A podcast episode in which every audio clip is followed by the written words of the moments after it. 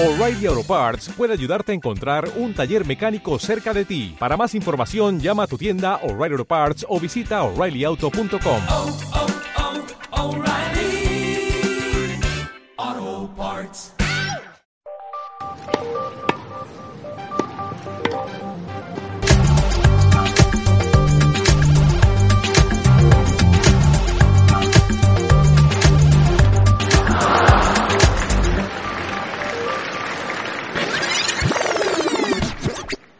Hola, muy bienvenidos a un nuevo podcast que llamamos Subidos a la Red con Alex Correcha, quien les habla Javier Frana.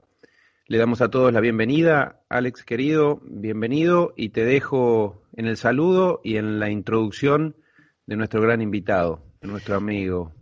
Pues sí, Javier, eh, me alegro de, de escucharte otra vez. Eh, últimamente te veo que estás con mucho éxito en las redes, desde que tienes Instagram, que no hay quien no hay quien te sople porque estás todo el día conectado. Te pareces a mí ya, no sé quién es peor. So- sí, te- eh, sos mi inspiración. Digo, bueno, lo tengo que seguir a Alex.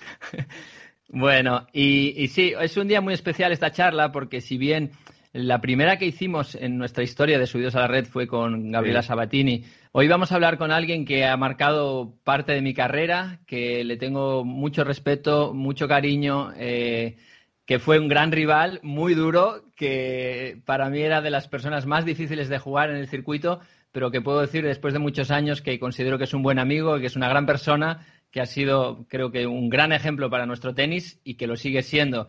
Así que, Charlie Moyá, bienvenido a nuestro podcast. Eh, este ratito es tuyo, podemos explicar lo que nos apetezca, como queramos, teniendo en cuenta que todo lo que digamos, ya sabes tú, que puede ser utilizado en nuestra contra. Bienvenido.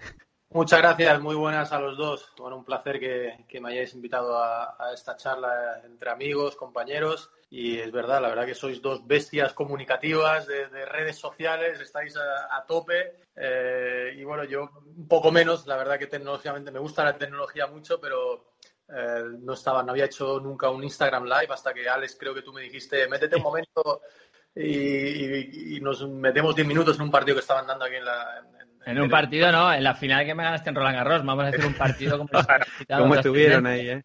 Lo que pasa es que le robó, le robaste a, a tu mujer, que eso es muy fuerte. Sí, sí, sí, me tuve que meter con el de ella. Y luego el Skype, que, que, que, bueno, que hacía 15 años que no, que no lo utilizaba. Bueno, esto nos está haciendo un poco la, la situación esta, nos está llevando a, a hacer cosas que, que no estamos acostumbrados, ¿no? Y hay que reinventarse y, y bueno, la verdad que, que es un placer seguiros, habláis todo el día de tenis, que creo que, que la gente lo agradece y, es importante, ¿no? Y, bueno, se están llevando mucho estas iniciativas ahora de, de hablar de tenis, de deporte con compañeros, incluso con otros deportistas, ¿no? Y, y creo que la gente ahora que está en casa lo agradece mucho.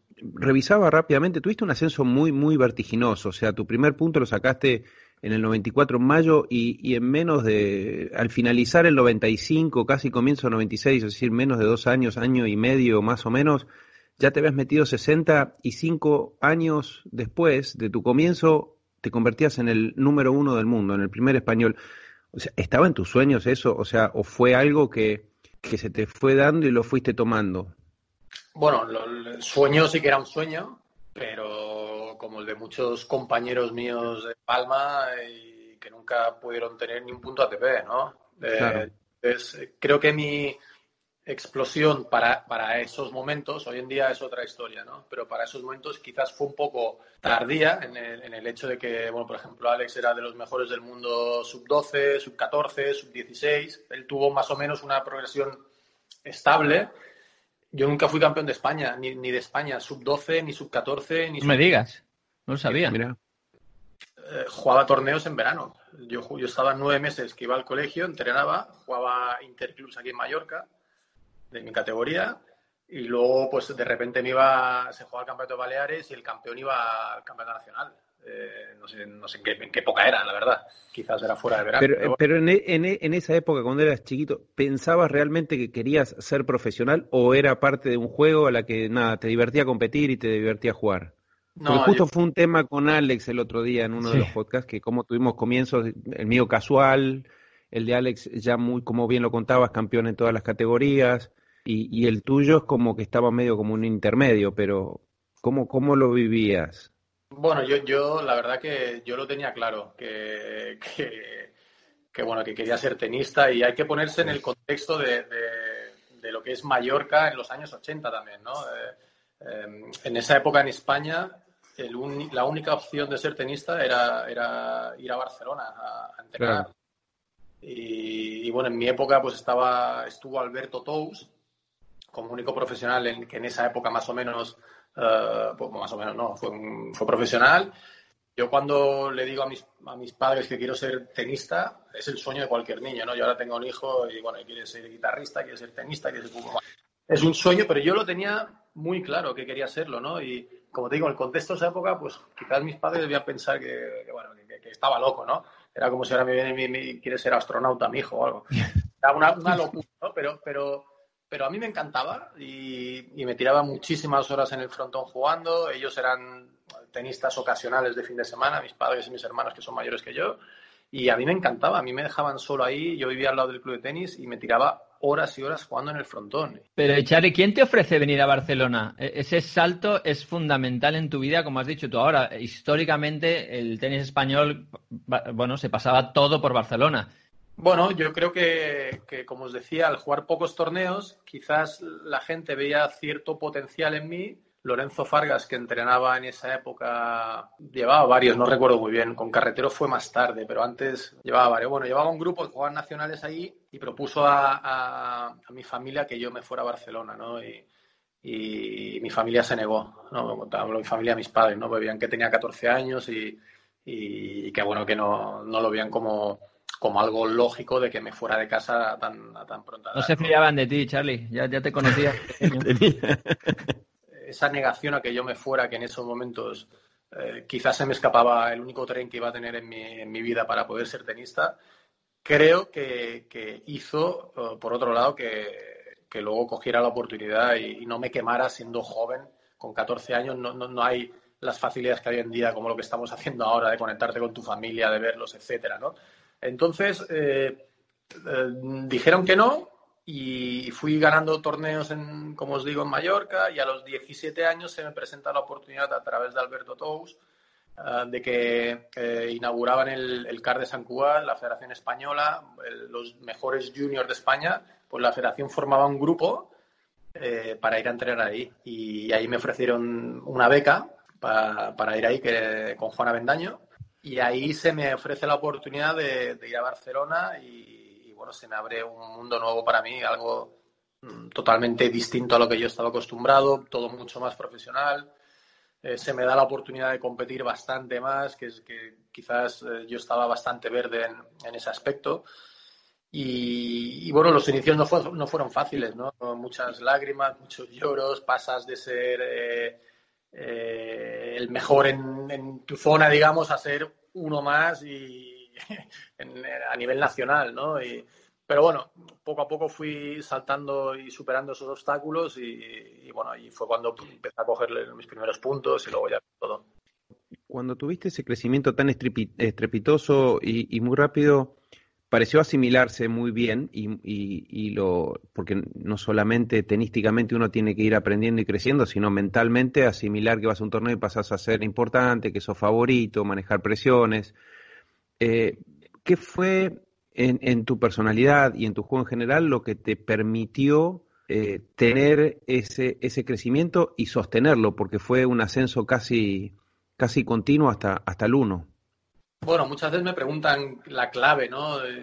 Para, para llegar a, pues, a esas metas que, que afortunadamente puede conseguir, ¿no? La verdad que no lo sé. No sé qué es exactamente lo que se da, por qué.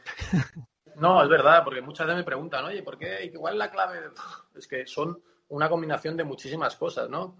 Eh, el que entrena más, no, yo no era el que entrenaba más. Te hablo de, de la época que tenía 10, 12, 14 años, ¿no? Yo entrenaba igual que mis compañeros en esa época Sí, sí. Y por lo que sea, por lo que sea, pues yo lo asimilaba mejor o tenía una visión un poco distinta. No lo sé, no lo sé, pero eh, Claro. fui destacando desde, desde esa época eh, al nivel que yo, eh, que yo me movía, ¿no? Entonces, eh, bueno, te lo vas tomando, a ver, vas, vas por objetivos, ¿no? Al principio mi primer objetivo era tener un punto, luego cuando tienes un punto, pues intentar meterte entre los 500 primeros, vas superando. Yo, yo siempre fui claramente muy eh, de objetivos, ¿no? Eh, entonces, ponerme un objetivo, hay gente que no, ¿no? Hay gente que a lo mejor se pone objetivos y se mete presión y le atenaza, ¿no? En mi caso particular, tenía que funcionar por objetivos sí o sí, ¿no? A la que tenía un objetivo claro, eh, iba por él y, y- y- y, bueno, intentaba hacerlo lo, lo mejor posible para llegar a él. ¿no? Entonces luego viene meterse entre los 100 primeros. Todo eso pasa muy rápido y llega un momento que te estancas un poco porque, porque, bueno, la, la- la subida es, Mm. es muy rápida, pero hasta que llega un momento que, que ya no puedes subir demasiado, ¿no? Y, y- pero bueno, también más o menos me metí entre los 10 primeros bastante rápido, ¿no? En el año 95 gano el primer torneo en, en Buenos Aires, como dices, cuando Sí. años antes no tenía puntos ATP. Y luego en el, el- un año y tres meses después prácticamente meto top 10, ¿no? Después de, Claro. bueno, en Australia eso. a 97. Entonces Claro. vas asimilando cosas, no hay, no hay una guía o, un manual de instrucciones en, qué hacer en cada caso, ¿no? Estaba todo mucho menos profesionalizado que, eh, que hoy en día. Yo no tenía ni asesor de imagen, ni jefe de prensa, ni no tenía nada. Viví lo que tuve que vivir a los 18, a los 20, a los 22, sabiendo eh, que a los 40 no los vivía. Creo que de eso sí que fui muy consciente desde, desde el principio. Eh, por suerte o, por error, no lo sé, pero bueno, creo que viví ese momento, lo viví de una manera y ahora toca vivir otro. Es increíble que, que digas esto, me hace gracia. Yo no sé si te acuerdas, la primera vez que tú y yo entrenamos juntos fue en el Tenis Barcelona, en uno de los primeros entrenos. Yo era un poquito mayor que tú y viniste con Juana Mendaño. Y en un momento dado estábamos haciendo ejercicios y te digo, venga, pues súbete a la red y tal. Y tú me dices, no, no, yo a la red no voy. Digo, ¿cómo que no vas a la red? Y me dijiste, no, no, hostia, me da como miedo ir a la red. Digo, ¿cómo que te da miedo? Y dices, sí, sí, porque pegáis muy fuerte y yo paso, paso de la red. Y luego te pasaste toda la vida al lado de la red. Pero cuando tenías 17, 18 años, no te atrevías. Ya, eh, como os digo, cuando fui a Barcelona se me abre un poco un mundo nuevo, ¿no? De, a mí siempre me ha gustado pues experimentar, explorar, ¿no? Y, ah, y es verdad lo que dice Alex, que al principio, pues yo también tenía mucho respeto. Alex ya en esa época, eso debía ser el 93, 94, 93, debía ser. Ya, ya era, el, el- ya era campeón de, Sí, No, reinante. ya, bueno, nosotros íbamos a entrenar eh, eh, de vez en cuando con jugadores que ya eran profesionales, ¿no? Claro. Y claro, yo, yo tres meses antes estaba entrenando con chavales, compañeros míos de Mallorca, con cero puntos, con, o sea, para mí era, era un mundo nuevo que se abre.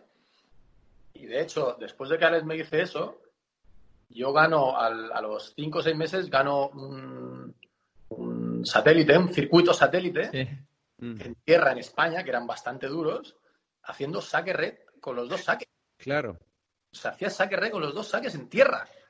Cuando ¿Qué? te descubren en Buenos Aires, cuando te descubren en Buenos Aires, cuando ganas, decían es un español distinto, ¿no? Y era justamente por eso.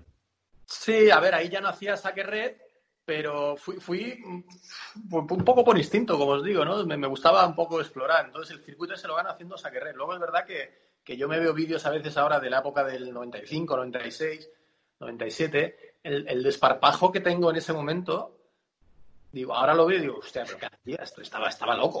O sea, me, me iba a la red con, con cualquier cosa. Cualquier yo- cosa, sí, sí. yo creo que esa.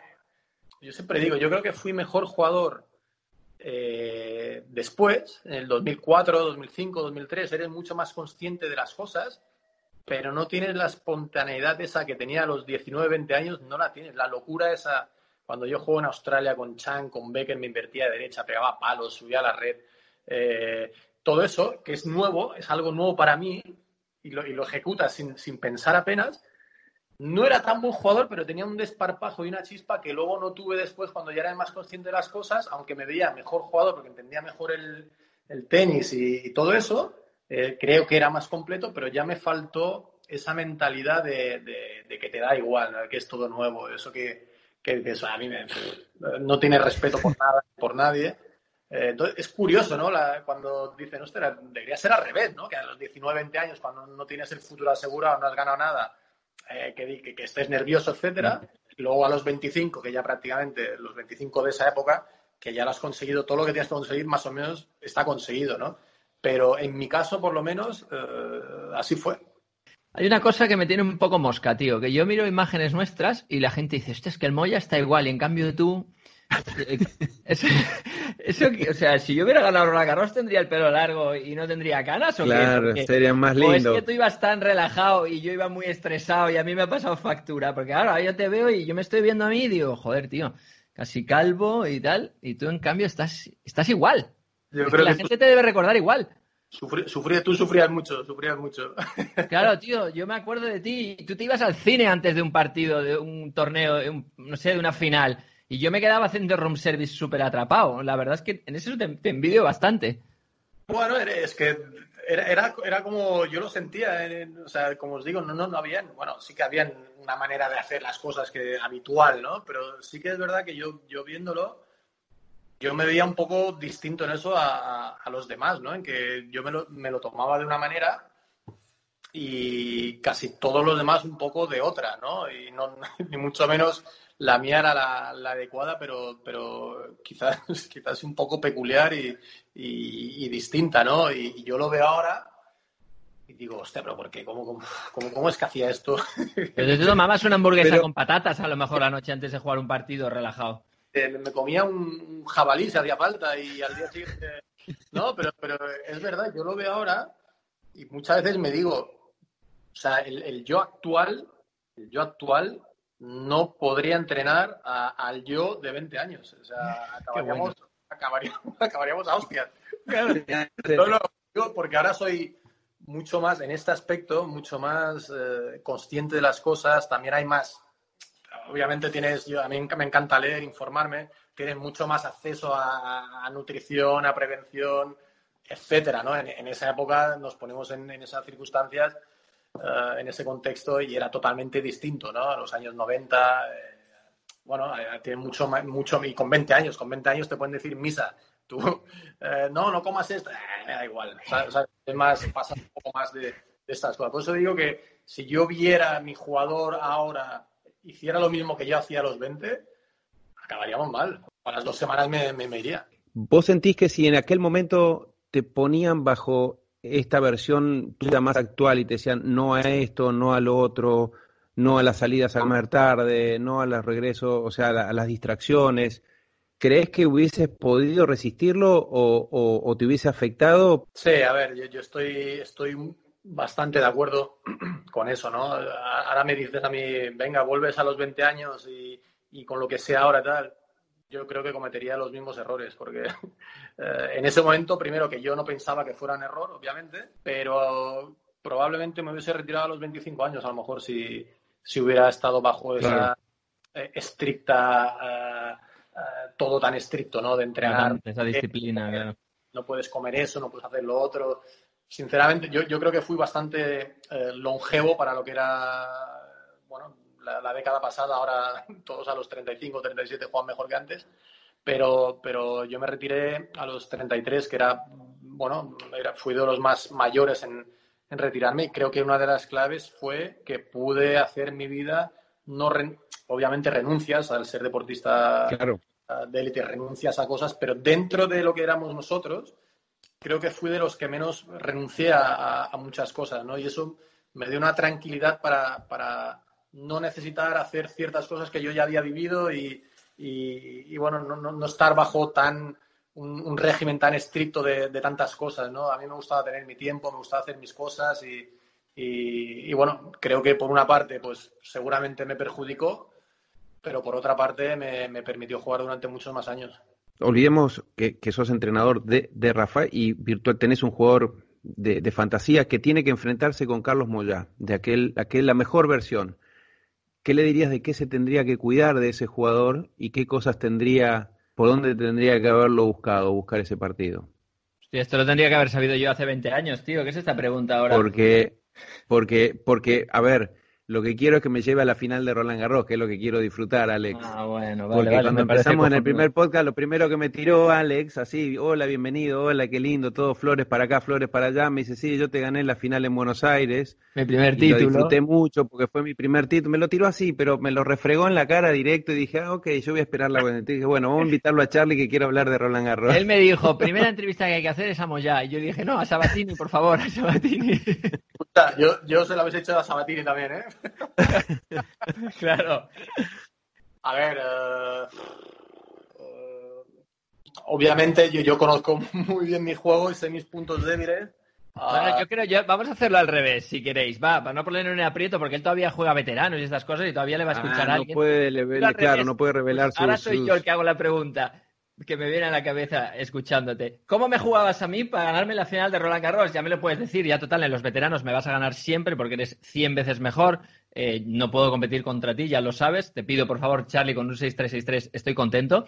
Entonces, dime, antes de la final de Roland Garros, porque todo el mundo me empezaba por el revés y tú ahí me empiezas por la derecha. Y digo, ¿este tío qué hace? ¿Por qué me empieza por ahí? O sea, que me veías el hueco. A ver, por dos cosas muy, muy simples. A ver, yo, yo tenía mi plan, pero obviamente tú me ganaste muchas veces también. O sea, do- do- dos jugadores siempre tienen un plan y yo creo que al final gana quien impone el suyo, ¿no? Yo te Sí. abría a la derecha, primero, tú, tú tenías mejor revés y segundo, porque si tú tocas derechas es más fácil que yo toque derechas también. Claro. ¿Entiendes o no? Yo si te tiro a la derecha, Mm, un paralelo tiene que ser muy bueno para que yo la toque de revés Sí. y no es muy bueno, la siguiente mía va a ser derecha. ¿no? Entonces yo, yo tenía que intentar tocar el máximo número de derechas posibles y, y consideraba que siendo la primera bola a tu derecha, me permitiría a mí jugar más de derecha también. Entonces yo me imagino que tú intentabas evitar mi derecha, supongo. Sí, yo no podía tirarte dos derechas seguidas porque si no tú me machacabas. Entonces para mí era fundamental abrirte un poco por derecha para encontrarte el revés ese que jugabas un poco rígido y de ahí que intentaba jugar un poco alto a tu zona de revés y si no también variarte sobre todo con, con el revés cortado, con el slice, porque tú al, al jugar un poco erguido, pues cuando te venía por debajo de la red, podríamos decir, pues no, no agachabas tanto las rodillas y ahí cometías algún error a la red que no, que no, no hacías que la pelota rodara. Pasa que tu primer saque era muy bueno, era muy potente y, y a mí eso me dificultaba y sobre todo que tenías un buen porcentaje de saques con, con los piños que metías. Sí, yo también veía que, que no, me interesaba, no me interesaba mucho alargar el punto. Entonces tenía que ser un poco más agresivo de lo habitual. Todo esto había con jugadores que yo tenía, considero, mejor físico, que me, me interesaba alargar el punto. Y había con jugadores que no me interesaba alargar el punto, ¿no? Entonces un poco adaptaba eso a, a- pues, al rival, ¿no? Y, y contigo claramente creo que el, el hecho de alargar el punto no me interesaba porque me desgastabas más Ah, y cuanto más largo era el partido, pues creo que, que más te convenía a ti, ¿no? Entonces tenía que tomar más riesgos o ser más agresivo que, que con otro jugador que, que, bueno, que me daba igual si tenía que ponerme a pelotear más tiempo, pues me ponía, ¿no? Pero con Alex es verdad que, que- que, bueno, que intentaba que los, que los puntos no fueran muy largos porque no me convenía. Bueno, yo, yo lo hice perder una final, ¿no? Así que por eso la única revancha que tuve, las dos veces me ganó 7-6 en el tercero, pero en una después me contaba que quedó acalambrado, las dos Claro. 7-6 en el tercero, sí. ¿En serio? En una, sí, sí, sí, sí, no, no, para otra historia, pero, pero lo hice correr tanto y de eso sí que me puedo sentir orgulloso, que yo lo cansé a Correcho y no pudo jugar la final, tuvo que abandonar. Así Está que- contento porque me jodió mi primer título en Guarujá. Sí, No sabía esta historia esa. sí, sí. sí. Morir, eso se dice calor, matando. digo, Morir matando. no, no, no, no, un calor en esa ciudad que no se puede estar. A mí Sí, me pasó- Charlie, y A mí Sí. me pasó estas con Rafa. Jugué en Chennai, en semis, con Rafa. Perdí 6-7, 7-6, 7-6, 3 horas 53 minutos. no, Jugó la final con Jundi, perdió 6-1, 6-0 al día siguiente. o sea, eso es Claro. morir, morir matando se llama eso. Si no, si no gano yo, pues que no gane nadie aquí. Carlitos, y, y tenía, ¿qué, qué jugador decís que no, no, no querías enfrentar nunca, que a veces tiene que ver con la jerarquía, pero a veces tiene que ver con, con la forma de jugar? ¿Y cuál tal vez era muy bueno, que a vos podías ganar o perder, pero que no te molestaba tanto enfrentarlo? Bueno, eh, rivales difíciles. Alex fue un rival muy difícil. Ah, pero yo creo que Alex fue, al principio era jugador de tierra y luego fue evolucionando Sí. bastante a, a- a rápida, incluso indoor, yo te, te diría. Sí, Y, y bueno, creo que también eh, fue, fue siendo consciente de, de que tenía que ser más. Mejoró mucho el saque, recuerdo, ¿verdad? sí, sí, sí. Fue evolucionando, sí, sí, porque de fondo no ganaba puntos. Bueno. No tenía una derecha ganadora como la vuestra. Bueno. Entonces Alex era un jugador que te ponía en dificultades, te, te- bueno, te ponía y te ganaba, claro. Eh, eh, porque era un jugador que iba evolucionando constantemente y, y, bueno, y muy listo en la pista. Siempre te encontraba la manera de, de hacerte daño, ¿no? Ferrero también fue rival bastante duro. Eh, pero es que, la, es que, estamos hablando de grandísimos jugadores también. Creo que Ferrero era duro para todos. Y, y bueno, siempre había más nervios, ¿no? Cuando jugabas eh, tanto con Alex como con Juan Carlos, hay un poco más de nervios, ¿no? Y, y, de, y de, tensión, me imagino que por su parte eh, también, ¿no? Luego de los extranjeros, pues a Federer nunca le pude ganar. la primera vez que jugó con Federer fue en, Marsella 99, él es junior todavía, él está 300 del mundo, ya es el mejor junior del mundo, pero es, es en febrero del 99, yo estaba, no sé, 3 del mundo, 4 del mundo por ahí, y, y, él, y a él le dan wildcard y jugué con él y, y, ya me ganó, me ganó esa vez, eh, luego venía en Wells Miami, entonces es, es, era un torneo, yo, yo no te digo que no, que no das tu peor derrota, digamos, con Federer. Obviamente das el máximo, pero que bueno, que si pierdes tampoco pasa nada, ¿no? Pero de, de verdad, si llego a saber que esa era la oportunidad que tenía claro. ganado cuando ya nunca después le pude ganar, ostras, te, te hace pensar, ¿no? Digo, joder, claro. El otro día en el Twitter, creo que os vacilabais que te llevabas 7-0, pero le ganaste un doble tú o una pachotada ahí de, de no sé dónde. Toma, vamos en en Roma, en dobles, y nos tocó, con, yo con Rafa jugué, no jugué muchas veces el dobles. Ah, era en Roma, pensaba que era un, una exhibición casi. No, no, en Roma, Roma, Roma creo que 2007, y nos tocó Babrinka Federer en primera. Y, esa fue la, la, verdad, creo que es la mejor victoria de mi vida en dobles. Y la, le puse 0-7 y luego dije, hostia, no, pero hay una que, que claro. no y, y, era la, la, del doble, sí. Luego con argentinos había con, con Uh, todos durísimos, pero uh, sí creo que le gana algunas. Pero Esquilari me ganaba muchas veces. Esquilari ah, sí. no me, gustaba jugar. Con Puerta tampoco me gustaba jugar. Zurdos te pillaban más fácil por lo que explicabas antes de la derecha. Eh. Para ellos coger la derecha cruzada a tu revés era relativamente cómodo y tú invertirte pues era un poco más... Ellos más me hacían el, el, angulito cruzado corto de derecha y esa me, molestaba bastante. Y, y, fueron dos jugadores que con Puerta jugué el año que él tiene bueno jugué tres veces seguida con él. Eh, jugué en, en, Acapulco, creo que Buenos Aires, Acapulco y Monte Carlo. Entonces, eh, eso fue el 2005. Es una época un poco complicada porque acabamos, acabamos de ganar la, la, Davis. Yo tengo 27 años y, y, es el último gran objetivo que me queda, digamos, ¿no? Después de número uno, de... Uh, uh, gran... Y ese es el que me quedaba, ¿no? Y, y, y entro en una época un poco desmotivado, principios del 2005, y me toca Puerta, que to Puerta está a 200 y pico, 300, y me gana dos veces seguida, y yo digo, hostia, no, no, esto no va. Claro. Pero fue el año que Puerta hace final en Roland Garros. Entonces, eh, os quiero decir que tan mal no estaba yo, pero sí que es verdad que esos resultados te hacen dudar, ¿no? Dicen, ostras, estoy perdiendo con un chaval que, que le había ganado toda mi vida, que está volviendo de una lesión o no sé dónde volvía y hostia, estoy perdiendo con él dos veces seguida, ¿no? Y luego me, me, toca en Monte Carlo de nuevo, pero ahí ya en Monte Carlo ya ves que él está a buen nivel, ¿no? Y luego hace final en, en Roland Garros, ¿no? Entonces fue, fue me, me, me, hundió un poco, la verdad, perder tantas veces con él, que no vi lo bueno que luego fue. Javi, he visto cuando hablaba de los zurdos que, que, tú hacías un poco así como diciendo, bueno, yo como zurdo hubiera ganado a Moyar. Llegué tarde. No, es que Carlito fue justo años a continuación de cuando yo ya estaba salido. Eres así mucho que, mayor bueno, que nosotros, es verdad. No le di la oportunidad de que le gane fácil a un zurdo. alguno, alguno gané, ¿eh? gané, pero que me, me complicaban un poco. Hacía, hacías mención de, de, cuando llegabas a un momento donde tenías que reinventarte después de un éxito y la otra vez, cuando Rafa gana Roland Garros, yo estaba transmitiendo y, y saqué una frase de, de, un cantautor uruguayo, Jorge Drexler, que decía como que, que es muy difícil recuperarse del éxito, ¿no? Que es más fácil recuperarse de un fracaso porque uno lucha, trabaja, vuelve, se remanga, ve lo que hizo mal pero él consideraba que recuperarse de un éxito era mucho más, era un desafío mucho más difícil de cumplir. Por tu experiencia y por la proximidad con, justamente, ¿no? Con, con, con Rafa, ¿cómo sentís eso? ¿Cómo, cómo, qué, qué hay para, para poder estar reinventándose constantemente? Eso es lo más, para mí, lo más admirable de, de estos grandes jugadores, ¿no? El, el, hecho de que ganan un torneo y ya están pensando en el siguiente, en, en- en- no te digo ganar, ¿no? Pero en competir, ¿no? Y, y bueno, creo que, que- eso es lo que los diferencia de los demás mortales, ¿no? Yo lo que os he contado antes de, de que yo me basaba mucho en, en objetivos, ¿no? En objetivos bastante altos, pero, pero al fin y al cabo objetivos, ¿no? Lo que me pasaba a mí es cuando, cuando lo conseguía me, venía un pequeño bajón, ¿no? Mi, mi, meta, digamos, no fue ganar eh, cinco Grand Slam, ¿no? Era ganar un Grand Slam. Mi meta era ser número uno, no, no fue ser número uno varios años, ni lo hubiese sido.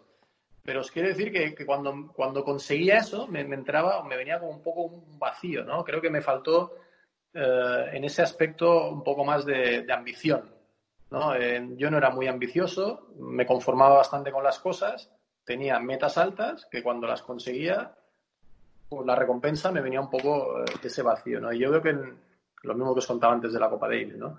Pero yo veo que, obviamente con Rafa, que es el, ejemplo más cercano que tengo, es el, hambre que tienen para estas alturas de su carrera, además de, de- de seguir ganando, seguir evolucionando, ¿no? De, y de- y de pasar momentos malos, porque yo vivo el día a día con, con él y pasa momentos malos en- a lo largo del año, pasa momentos malos de, de- de cabeza. Como cuando llega el momento mm, sacan fuerzas de no sé de dónde, porque creo que eso es algo que no, Claro.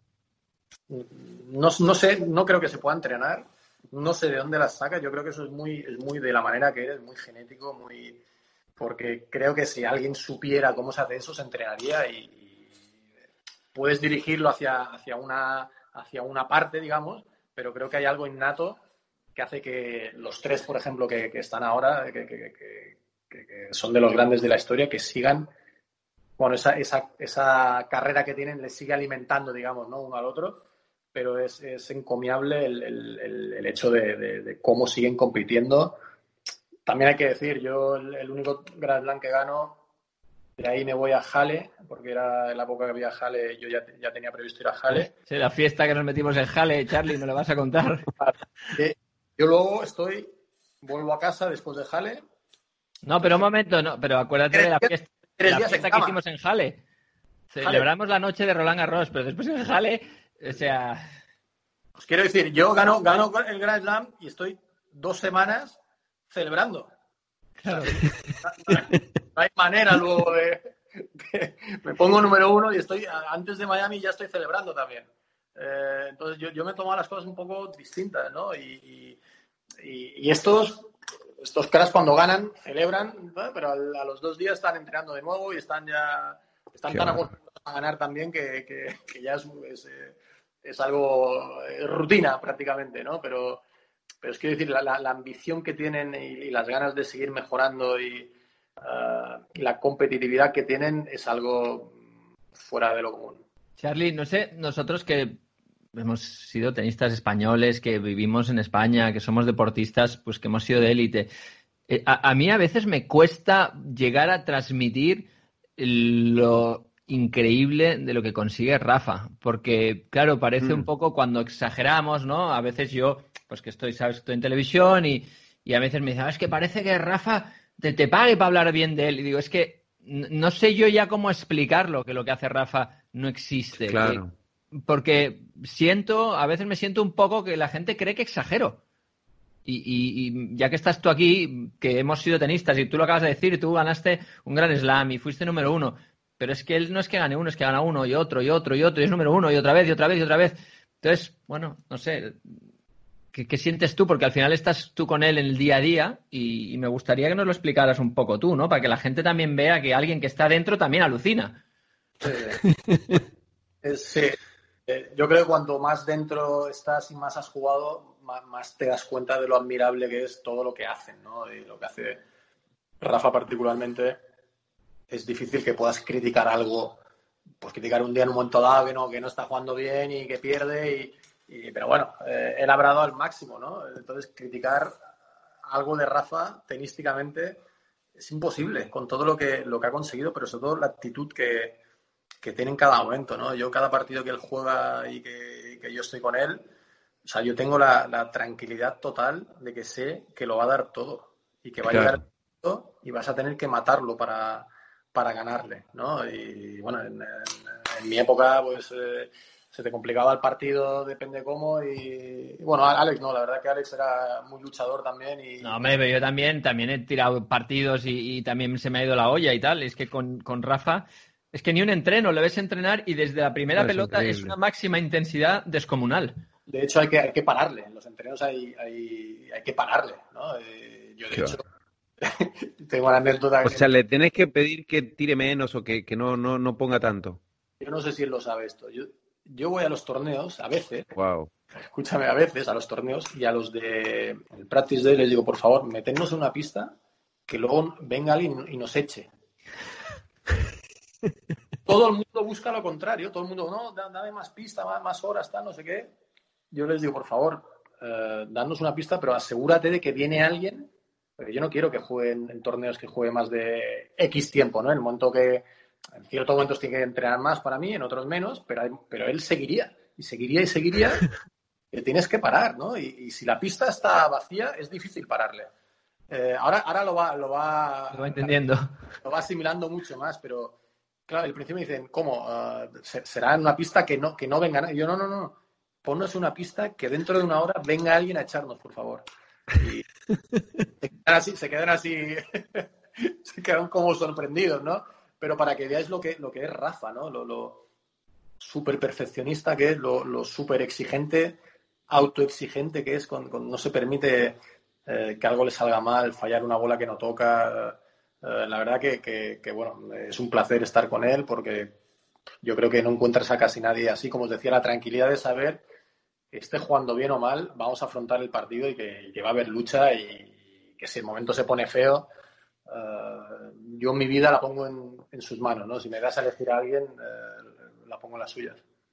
Carlitos, y teniendo eh, eh, todo esto que estás describiendo, eh, muchas veces a mí también me pasaba en las transmisiones, bueno, parece que siempre le cambian el fondo y, es el mismo jugador, es como que está el mismo partido, porque no importa si es primera ronda, si es semi, si es final, no importa si es Federer, Djokovic o, es un jugador proveniente de la clasificación un lucky loser, pero tener a alguien que, que parecería entender tantas cosas y, y- que adentro los puede, lo puede hacer. Como entrenador, el, el desafío de aportarle cómo, cómo vos te plantás ante la situación con él, porque muchos dicen, y pero ¿qué le puedes enseñar a Rafa? o qué le puedes enseñar a... Y, y obviamente que hay cosas que ellos todavía a veces se, descuidan o no la terminan de ver, pero ¿qué, tan fácil es tu, tu relación en ese sentido cuando se habla sobre algo puntual, sobre alguna corrección o sobre alguna sugerencia? Bueno, yo creo que una de sus grandezas también es, lo abierto que él está siempre a, escuchar, a seguir evolucionando, a seguir mejorando y, y bueno, también soy consciente de lo que le pueda decir yo. Él se queda según qué cosas y según... A ver, yo estoy hablando con uno de los grandes de la historia, no, no voy a tener razón yo en todo lo que le digo. Lo que le digo, por mi parte, está muy escogido y muy, muy pensado y muy... ah, y muy Seleccionado, lo- lo- claro. He exprimido mucho, ¿no? Antes de decirle según qué cosas porque también es verdad que, que yo cuando entro en equipo es un jugador que ha ganado 14 Grand Slam, ¿no? Entonces, Claro. me puedo decir, oye, esto me, me ha funcionado bien así, ¿para qué, qué me estás contando?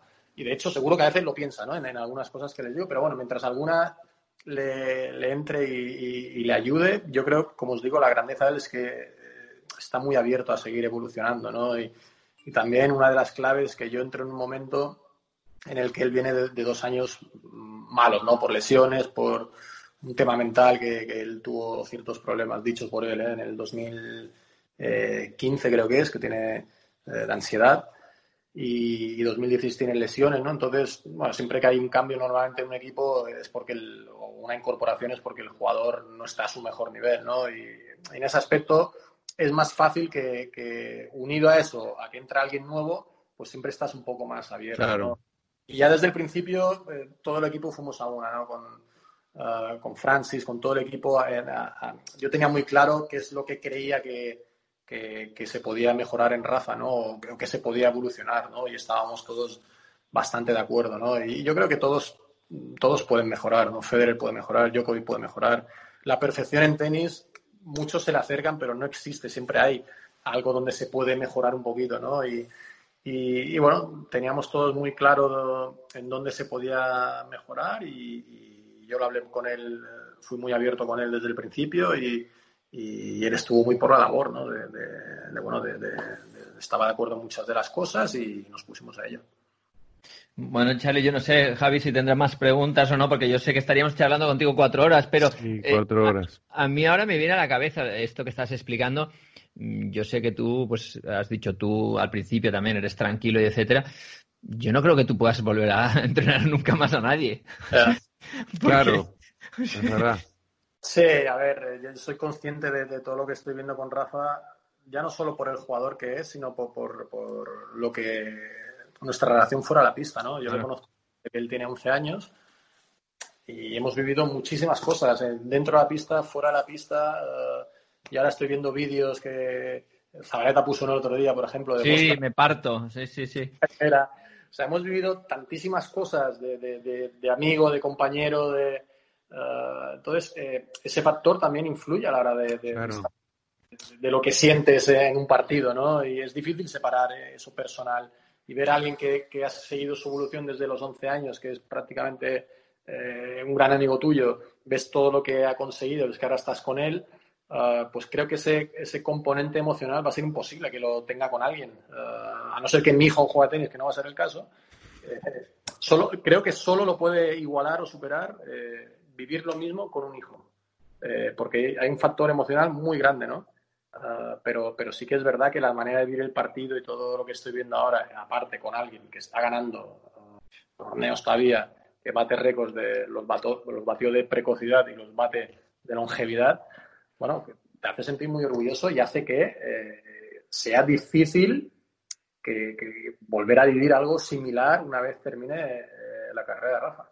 ¿Sentís que en este parate que, que, todos tuvieron, eh, caso puntualmente de, Rafa y de, y de Federer, tienen un desafío mayor en, el regreso? Es decir, ellos, ellos venían con una con un ritmo, con, con, un hambre, con un enfoque, con esas sensaciones que a veces adentro de la cancha son casi misteriosas y, no son fáciles de recuperar ellos tienen, a diferencia de los más jóvenes, eh, mayor desafío en, cuando, cuando todo esto vuelva a la normalidad? Bueno, eh, es, es, yo creo que ahora mismo todo es, es, incógnita saber quién han sido los más perjudicados o los más beneficiados, ¿no? De, de, a ver, beneficiado no ha habido a nadie, obviamente, de, de, de, lo que está pasando, ¿no? Claro. Para algunos muy perjudicados, otros bastante y otros perjudicados a, a secas, ¿no? Entonces, es difícil de ver, ¿no? Está claro que que bueno, eh, cuanto mayor eres, eh, menos tiempo te va quedando en, la pista, ¿no? Es verdad que, que bueno, el, el, habrán podido descansar por lo menos, pero, pero bueno, es tiempo que va pasando, ¿no? Y, es tiempo, y ese tiempo ya, ya no vuelve, ¿no? Entonces el joven de 19, 20, 21 años va a tener mucho más tiempo para poder recuperar este tiempo perdido, ¿no? Pero eh, no te sé decir ahora mismo a quién, a quién perjudica más. Así a priori yo creo que Djokovic ha sido perjudicado porque venía con una racha bastante bastante importante, pero también el hecho de no poder jugar la temporada de tierra, pues obviamente Rafa bastante perjudicado también, ¿no? Yo creo que dentro de los tres, al que menos mal le ha ido, quizás sea Federer, ¿no? Porque la verdad que el timing que ha tenido para, para operarse ha sido información o, o no, no, lo sé, pero, pero va a volver eh, fresco como la rosa cuando, cuando prácticamente se, se despedía de, de, Tenía que volver para Wimbledon, justito yo creo, uh, sin mucha competición y bueno, no es fácil, por muy grande que seas como es Federer, es difícil llegar a un torneo habiendo jugado un torneo antes solamente, ¿no? Pero bueno, esto, lo que podamos hablar ahora son especulaciones y hay que ver porque es una situación que nunca obviamente se ha vivido antes. Bueno, oye, yo no sé, para acabar, una anécdota, tío. El balón famoso de Pelé, yo le tiré a tomar por saco y lo perdí. ¿Tú lo mantienes? ¿Lo guardas? ¿Es que nos firmó en la final de Roland Garros? Yo lo tiré, aparte se, se, creo que se indignó bastante. Yo creo recordar. Sí, sí, estaba cabradísimo, pero yo no sabía que el tuyo también lo habías tirado. Sí, sí, yo tengo una memoria bastante mala de muchas cosas, y, y... pero esta me acuerdo. Que, que, que el tío decía, ¿qué, qué hacéis? ¿Estáis locos? Os acabo de dar. vale, firmado, que os la he dedicado. No sé si este estaba firmado, ¿no? Estaba dedicada por Pelé y tú y yo ahí haciendo toquecitos. Sí, toquecitos o sea, tú tampoco lo tienes. Que va, que va, que va. Pero es que en ese momento te dan, te dan eh, un, algo de, yo qué sé, lo que sea, te da y, y, lo tiras también. Eh, momento ahí de, de- por lo menos yo, estás en un momento ahí de, de, de que te daba igual, ¿no? O sea, no eres consciente, no estaba en la pista, yo estaba ya no sé dónde. Claro, Es que el otro día me hizo gracia porque nos entrevistan en, en Radio Marca y estaba Balseis, estaba Albert Costa y no pudo estar Ferrero porque no sé qué. Me dijeron, no, es que ha comunicado todo el tiempo su teléfono. Digo, vaya. Y empiezan a decir, bueno, ¿qué guardáis de la Copa Davis? Y Albert empieza, sí, sí, yo guardo la raqueta, las zapatillas, la camiseta, el Balseis, sí, sí, yo la, la cinta, la no sé qué. Yo no guardo nada. La Copa, pero yo no guardo nada. Yo no tengo nada de, de- ni de Roland Garros, ni del Master, ni de la Davis, ni de los Juegos Olímpicos. ¿Tú sí? Cero, ¿no? Ni la camiseta, me decían otro día que, La XXXL. era- antes se llevaba más ancho el tema, ¿no? Y digo, esa camiseta, o sea, es que no tengo, o sea, ni la menor idea de, de dónde puede estar, ¿no? La verdad que no guardo, y me arrepiento un poco, ¿eh? Porque quizás a lo mejor haber guardado algo de, de cada torneo de estos, más o menos, ahora te haría gracia, ¿no? Pero, pero bueno, mira, las cosas fueron así y tampoco soy mucho de, de mirar atrás. Tal vez lo que mejor tenemos guardado son los momentos, las anécdotas, las historias y, las experiencias vividas que, bueno, nos han permitido eh, tener una, una linda vida después del tenis. Así que para mí es un, fue un honor, es un honor haber compartido este momento con dos campeones, con dos amigos y agradecerles eternamente por el momento. Eh, Charlie, ya lo sabes, eh, un privilegio. Ya sabes que te quiero mucho, eh, sin mariconadas, como diría tu amigo Torrente. Eh, siempre has sido alguien que, creo que has marcado un, antes y un después en el tenis español, en mi carrera, y aunque en alguna ocasión pues han querido que fuéramos rivales, dentro de la pista lo éramos, pero creo que fuéramos sabido separar, nuestras familias se quieren un montón y yo creo que eso es súper importante y a día de hoy pues bueno, cuando yo el primer mensaje que le envié a, a Carlos y le dije, hacemos un podcast con, con Frana, no sé si, si te apetecería y tal. Sí, claro que sí, no sé qué. En dos minutos me dijo que sí. Así que te lo agradezco por tu tiempo, por tu experiencia y, y sobre todo por la forma que explicas las cosas, que ahora, aunque me joda un poco, he entendido más el por qué me ganaste en Roland Garros. Sí, pero no me sirvió, no me sirvió para Hanover, ¿eh? Bueno, da igual, hoy era Roland Garros, no te preocupes. Bueno, muchísimas gracias a, los dos. La verdad que es un placer estar aquí en estos tiempos que, bueno, que lamentablemente no queda, no queda otra que, que aguantar y, y seguir adelante. Y, y cómo os voy a decir que no a, a hablar, ¿no? A mí me encanta hablar de, no me encanta hablar, me encanta hablar de tenis. Hablar no soy muy hablador, pero cuando es tenis, pues eh, todo fluye y surge más fácil, ¿no? Y, y, bueno, sobre todo después de la gran idea que habéis tenido de de hacer esto y de acercar el tenis a, a, todo, a todo el mundo, ¿no? Así que un placer estar aquí. Si me necesitáis más, si esto, se alarga mucho eh, y, y, os quedáis sin, sin, gente a la que, con la que charlar, aquí estoy. Uh, así que nada, un abrazo muy fuerte. Quiero mandar un saludo también a, a todos los amigos que dejé en, en Argentina, ¿no? Uh, uh, bueno, Argentina fue y Buenos Aires fue mi, mi primer amor, digamos, ¿no? En, mi primer título fue ahí también. Creo, creo que tú también, Alex, sí, ¿verdad? yo también un año antes, 94, sí. Vale. Eh, y siempre tuve una relación muy, muy especial con, con ese torneo, con, con esa gente y, y, siempre me trataron, me trataron con muchísimo cariño. ¿no? De, los, de mis mejores recuerdos son los partidos en, en el lawn tennis, en la sesión nocturna, en, en, la verdad que, que, eran espectaculares. ¿no? Menos cuando jugaba con argentinos, siempre para mí era como jugar Copa Davis en casa. ¿no? Y, y eso es algo que siendo estando tan lejos de casa pues siempre agradeceré y, y así que bueno un saludo para todos mis, mis amigos argentinos a, a, los que quiero mucho y que espero que estén todos dentro de lo mal que se está ahora pues que, que todo siga adelante que todos estén bien y, y que bueno que ojalá esto pase pase pronto. Así que un abrazo muy fuerte para todos y gracias por pensar en mí para este podcast. Gracias Carlos. Gracias Alex. Gracias a todos. Nos reencontramos en la próxima hasta pronto Chao, un abrazo.